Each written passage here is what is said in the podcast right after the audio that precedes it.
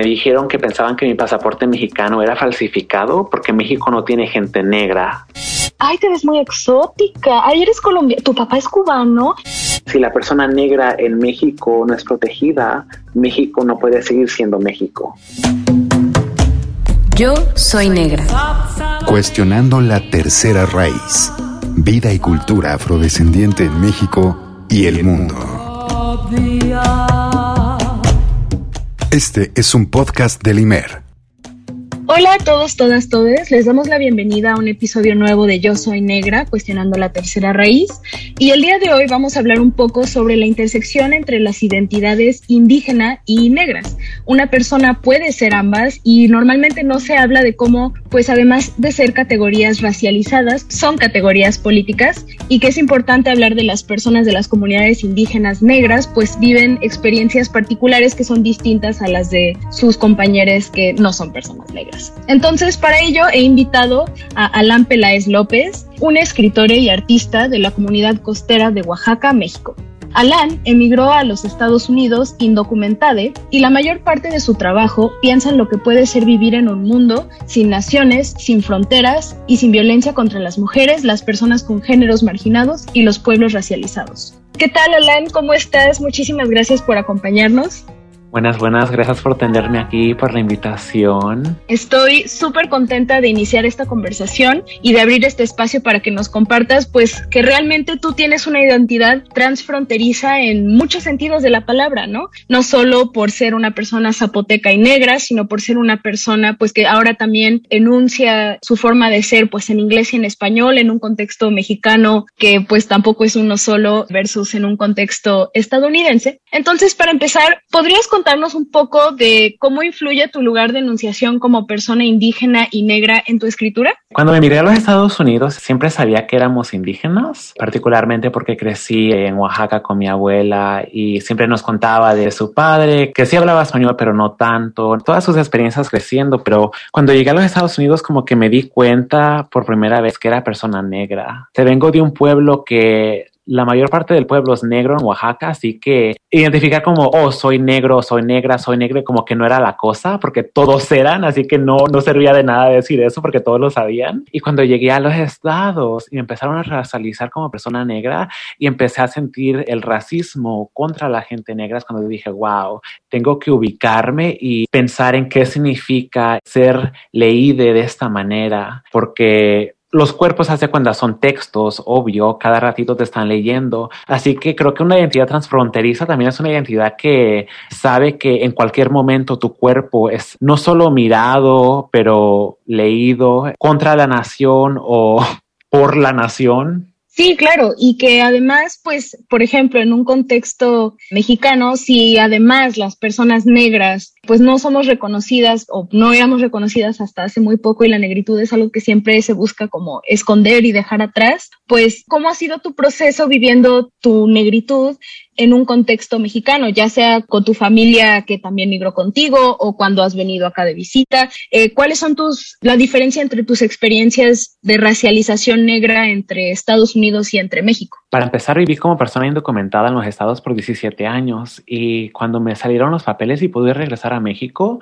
en mi primer viaje, me acuerdo que cuando llegué al aeropuerto de la Ciudad de México, la persona que revisó mi pasaporte como que me dio una cara de, ¿de verdad eres de México o tus padres son de otro lugar, pero tú naciste en México? Y no le digo, no, soy de México. Que dice, oh, no te ves como mexicano. Y que le digo, pero soy persona mexicana, soy de Oaxaca. Y estar en la Ciudad de México era como que súper raro. Estuve ahí porque mi abuela estaba en el hospital y estaba haciendo exámenes y todo eso, pero me di cuenta que en la Ciudad de México cada vez que las personas me veían pensaba que era o ese de Colombia o de la República Dominicana y después de que me fui para Oaxaca como que todo cambió, nadie nunca me preguntaba que de dónde era, era asumido que sí era de Oaxaca, hasta me acuerdo que estaba en un banco en Pinotepa Nacional y una señora que viene que me dice, oye, ¿eres de estos rumbos? Y que le digo, no, soy ese de un pueblo como una hora de aquí y que me dice, oh, porque necesitamos más gente para un baile, porque no tenemos suficiente gente negra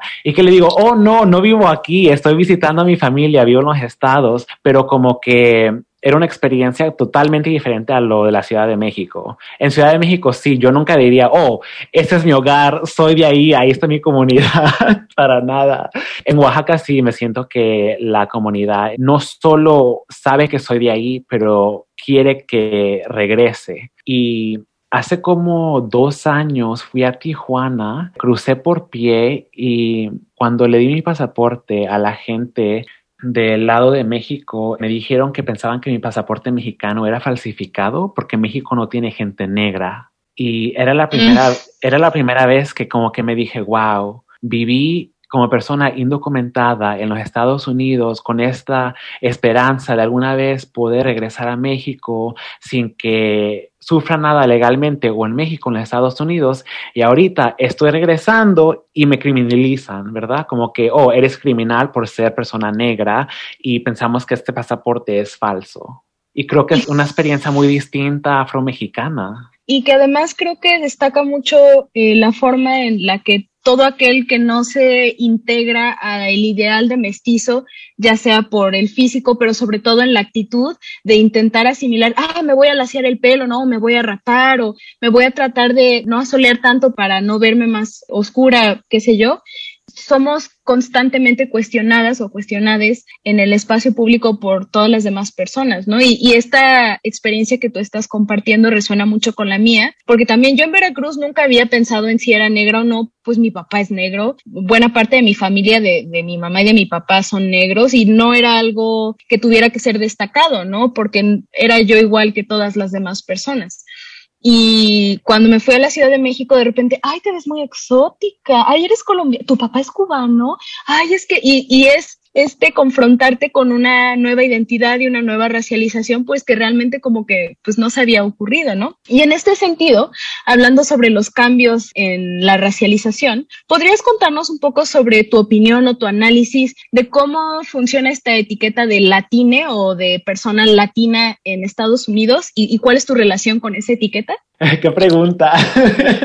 Tú avienta los ladrillos que sientas, ¿eh? No te preocupes. Creo que en sí la identidad de latino, latina, latine, latinex cambia de costa a costa en los estados. Cuando migré a los estados, migré a la costa este, así que yo vivía en Boston y ahí es una comunidad súper cercana al Caribe, así que la comunidad latina con la que yo convivía era de la República Dominicana, de Puerto Rico, de Haití, de Panamá, Honduras, Costa Rica y mucha de la gente era negra.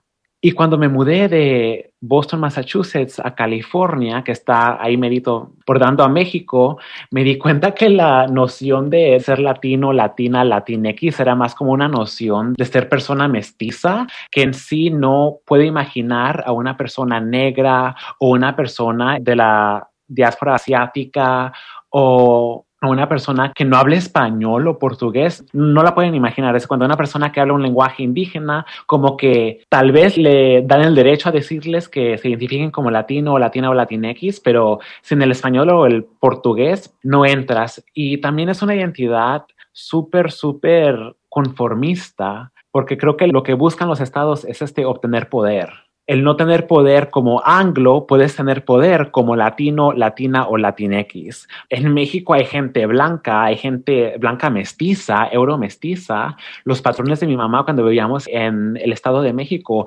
eran blancos y nos decían que eran blancos, este, para ponernos en nuestro lugar, supuesto, y migrar a los Estados Unidos y ver que la gente trata de usar la palabra latino o latina o latinex o latine para decir que son personas racializadas, como que no le voy a eso, porque la gente dice, oh, no puedo ser racista, soy latino, o soy latina, o soy latinex. Y le digo, bueno, el racismo no solo es de la gente anglo, el racismo es de todo el continente. Antes de continuar esta conversación contigo y destripando un poco esta idea que nos han impuesto sobre la supuesta latinidad, me gustaría leerle a la audiencia tu poema Creciendo bajo la lluvia. Creciendo bajo la lluvia. Frágilmente, gotitas caen pintando mi camiseta y la tierra. En Holandia se moja, el mar crece furiosamente y mi mente recuerda memorias borrosas. El agua goteando de las tejas, las gallinas aleteando a lo seco, tirando plumas por todos lados, los pollitos pillando. Esta imagen de Morelos se evapora gota por gota, pero recuerdo el olor de nuestros cuerpos húmedes corriendo desnudes en la tierra, cubriéndonos de lodo. Humildemente pobres, con un poco de hambre, pero miedo y dolor, nunca. El agua me recuerda de los llantos de mamá escuchando sus corridos de México y Sudamérica. Aunque no lloraba ruidosamente, las lágrimas eran más fuertes, más fuertes que esas lluvias que destruyen pueblos. No me critiquen porque vivo en el otro lado. No soy un desarraigado, vine por necesidad. Ya muchos años que me vine de mojado, mis costumbres no han cambiado, ni mi nacionalidad. No entendía por qué las lágrimas derramadas en vaso, tras vaso, tras vaso de tequila dolían tanto. Mis memorias en Oaxaca están empapadas con la necesidad de entenderlas. Están escurriendo. Por eso escribo en temor de que las memorias se sequen en el sol. El arco iris nunca saliendo. Pero cuando llueva, no lloraré. No lamentaré mi vida del otro lado. Solo respiraré y tal vez un día saldré desnuda de nuevo. Seré parte de la lluvia. Levantaré tierra de la casa de abuelita Belén. Dejaré que las gotas caigan hasta que la tierra se moje y aguade. Llenaré mi cuerpo de lodo. Me pondré más morena de lo que soy, más negre, más chule. Me acorrucaré en un árbol de mango y le contaré todos mis secretos a la lluvia, a la tierra y a los vientos.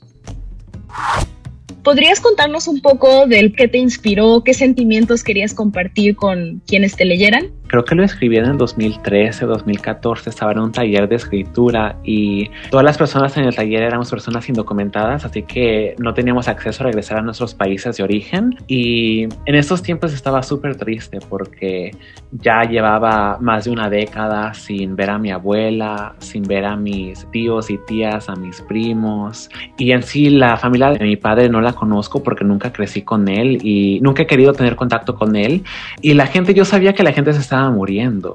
Y hace cuenta, ser migrante que no puede regresar a la tierra y saber que tu familia se está muriendo, como que te agüita. Y este poema era yo diría una insistencia en ver el poder de ese agüite, en tratar de imaginar un regreso a Oaxaca sin límites legales, un regreso que pueda sostener todas las emociones que uno pasa siendo indocumentada, así que se llama Creciendo bajo la lluvia y es memorias de Oaxaca y también es como que ficciones de cuando regrese. Y que además creo que es una manera muy bonita de describir el hogar, ¿no? Y que el hogar no siempre es este lugar tangible al que podemos regresar por condiciones como las que tú mencionas de migración, donde pues toda esta burocratización hace que una vez que se va no se puede regresar tan fácilmente al menos, y que tal vez el hogar se encuentra en otros espacios, ¿no? Y que se puede encontrar tal vez no en un lugar geográfico, sino con las personas con las que compartimos. Y en este sentido, quisiera preguntarte un poco sobre cuál es tu percepción o cuál es el valor que le pones a ser comunidad como persona indocumentada o como persona negra mexicana, desde dónde articulas estas comunidades y por qué te son útiles o no lo son. Creo que la identidad indocumentada no es una identidad necesaria, se cuenta, es una identidad que es escrita por la ley. Así que uno no es indocumentado, indocumentada, de verdad. Es una experiencia temporal que puede terminar a cualquier momento. Si me deportan a México, ya no soy persona indocumentada. Si pido asilo político en otro país, no voy a ser persona indocumentada. Así que es como una experiencia que es temporal y antes yo lo usaba como identidad me arrepiento de haberlo hecho porque yo me veía como persona que solo podía hacer eso, que no podía hacer nada más. Y usar la identidad este, indocumentada o indocumentada es aceptar las condiciones y el lenguaje del imperio de los Estados Unidos. Yo diría que ser persona negra sí es una identidad también como una experiencia y también una identidad política, porque la negritud cambia de país a país, a veces hasta de pueblo a pueblo. Mucha gente del Caribe me dice que hace cuenta en ciertas islas del Caribe que son islas negras. Cuando uno dice esa persona es negra, lo que significa es esa persona tiene piel oscura, porque todos son negros y esas personas que son de piel clara como yo le dicen otra palabra, pero no les quita el ser persona negra. Y el ser persona indígena es una experiencia de día a día, no es una identidad. Hace cuenta, yo haber nacido en el Estado de México y después migrar a Oaxaca es una identidad indígena, ¿verdad? Que mi familia tuvo que irse de Oaxaca para poder sobrevivir y quedarse en el Estado de México un tiempo y después regresar. Yo siempre le digo a la gente, yo siempre he sido migrante. Cruzar la frontera como persona indocumentada no fue lo que me hizo migrante. Haber nacido en el Estado de México me hizo migrante. Ser persona negra en México es una experiencia de la migración. Yo nunca decidí, oh, me voy a ir y ser migrante. Desde la concepción fui migrante. Así que creo que articulo mi experiencia de también de una historia de colonialismo y una historia de migración forzada. Y justo pensando en el fenómeno de la migración y cómo va transformando nuestras comunidades y deja un sentimiento indeleble de nostalgia dentro de las diásporas, como tú mismo lo describiste en tu poema, me hace pensar en también otra forma poética de los orillas del grupo cubano, en particular en su canción Emigrante, donde también narran este dolor de la persona que se ve obligada a salir del país de origen para trabajar. Triste el hombre que ha dejado atrás su sol, su gente y su camisa. Sin pensar tan lejos cambia todo y la nostalgia te hace trizas. Estoy cantando para mi gente. Esos que llaman emigrantes son personas comunes corrientes. Oye mi gente, por tener otro color, otra forma de pensar, dos culturas diferentes, yo no me puedo quedar.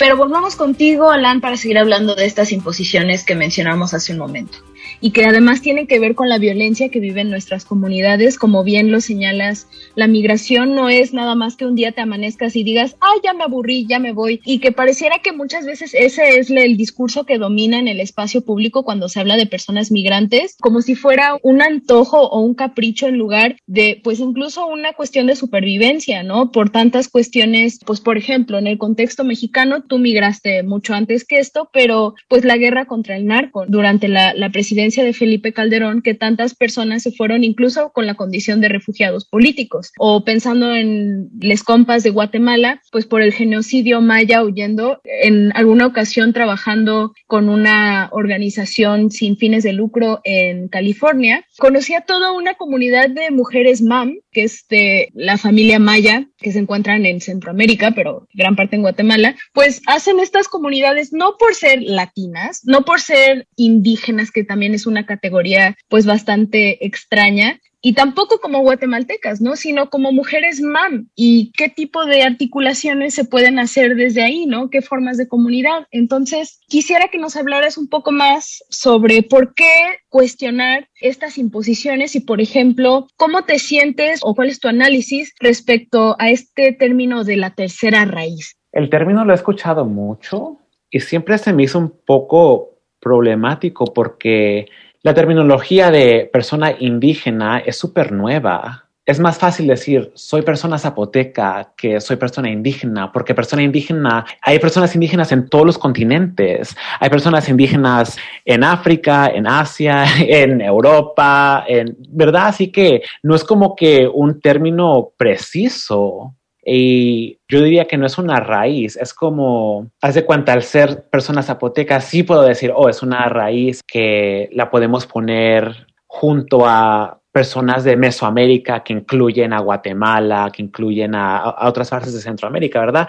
Y no al norte de México. Pero en sí, este, la noción de indígena, yo no la veo como raíz, tampoco la veo como etnia, la veo como una vida cotidiana que es posible ahora entenderla como indígena solo por el colonialismo. Es mucho mejor decir el lugar de donde uno viene, hace cuenta soy persona zapoteca de la costa de Oaxaca, porque la gente puede decir, ok, ya sé lo que está pasando en Oaxaca, sé lo que está pasando en la costa, ya, ya entiendo cómo te afecta la vida o cómo te afectan las políticas. El nombrar a una experiencia indígena como una raíz es nombrar a un montón de pueblos que son afectados diferentemente, de una manera como si fueran afectados por todo igual. Y es la razón por la que trato de no decir que lo indígena es una raíz. La negritud sí diría que es una raíz porque la negritud históricamente en las Américas este, está ahí por una razón, ¿verdad?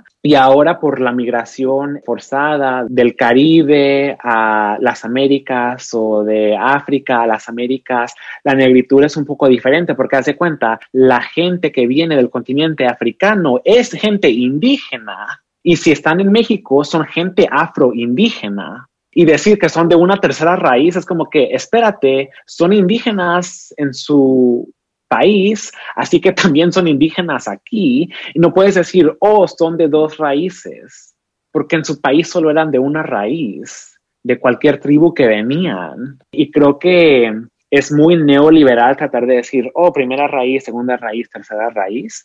Entiendo por qué es importante. Hace cuenta en el pueblo donde yo vengo, mucha gente dice, significa como afro-mestiza y lo que quieren decir es que son afroindígenas, porque conozco mucha gente que son afro-mixtecas y afro-chatinas, pero dicen afro-mestiza en vez de afro-chatina o afro-mixteca y entiendo por qué afro-mestiza le ayuda a la gente y le ayuda este, a no sufrir la discriminación por nombrar su comunidad indígena. Yo pienso que la persona que nombra su comunidad indígena sí pasa por un racismo muy particular. Y si solo dice, oh, soy indígena, alguien no puede nombrar tu comunidad y entonces crear una violencia específicamente contra tu comunidad, ¿verdad? Así que creo que también la gente usa eh, lo indígena para tratar de no invitar a, gente que no son de su pueblo a su pueblo o a nombrar cosas racistas de su pueblo. Así que sí entiendo el afromestizo, dirían, como una cosa que ahorita le ayuda a la gente, pero ojalá que en el futuro no. Y que también está eso, ¿no? Que no hay por qué casarnos con una idea o con una forma de nombrarnos, porque justo, pues, eh, sí es la condición humana, ¿no? Si nos ponemos como filosóficos, y que esta flexibilidad y este descubrimiento de la manera en la que nos vamos nombrando también es parte de un proceso que nos ha sido negado históricamente, ¿no? Históricamente es tu etiqueta es mulata y no te salgas de ahí, ¿no? Y ya depende de las personas dentro de esta categoría decidir yo quiero reclamar este término aunque ha sido usado en mi contra históricamente o justo como es un término históricamente con una connotación negativa, lo voy a dejar de usar. Y antes de finalizar esta charla contigo, Alan, quiero invitar a las personas que nos están escuchando a leer a Ochi Curiel, que es teórica y activista lésbico, feminista y antirracista de la República Dominicana. Formada en la antropología social, especialista y trabajadora social, Curiel escribe sobre el feminismo con una perspectiva descolonial y antirracista. Centra su trabajo en llevar el activismo fuera de la academia. En sus propias palabras, transformación social no es reforma. Transformación social no es inclusión. Transformación social es acabar con las desigualdades, todas las desigualdades gran parte de sus artículos de crítica y teoría feminista, así como su libro más destacado titulado La nación heterosexual, análisis del discurso jurídico y el régimen heterosexual desde la antropología de la dominación, son de acceso abierto en Internet. Bueno, pues para ir cerrando esta conversación contigo, pensando en que eres escritore, vamos a hacer un pequeño ejercicio de ficción especulativa y pensar qué te gustaría que ocurriera en Oaxaca, en México o en Estados Unidos, qué harías si pudieras para apoyar a la juventud afroindígena o qué mensaje les dejarías que crees que es fundamental para ese autorreconocimiento y autoapreciación sobre todo. Creo que en un futuro me gustaría ver a la comunidad afroindígena en Oaxaca como una comunidad que no solo está sobreviviendo, pero viviendo bien y pueden tener trabajos que sobresaltan este, la pesca o el hacer pelo o el vender cosas en las playas. Y yo quiero una comunidad donde toda la gente negra, particularmente la gente chica, sepa que es negra y el gobierno asegure que la persona negra en México siempre va a ser protegida y que si la persona negra en México no es protegida, México no puede seguir siendo México.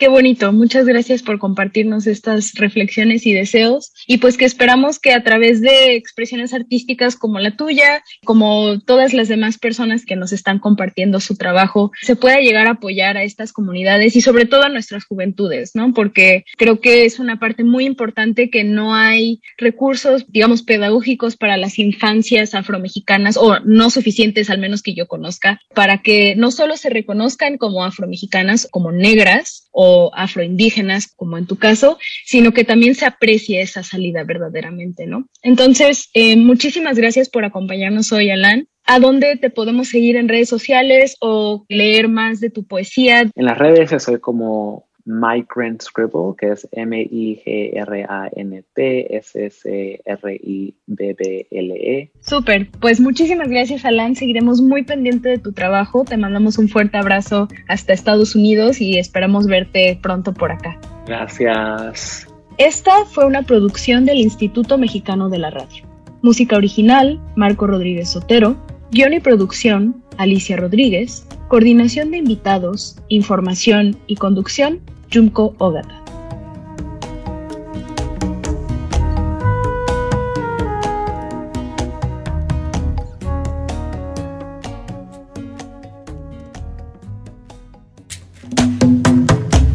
Yo soy negra. Cuestionando la tercera raíz. Vida y cultura afrodescendiente en México y el mundo.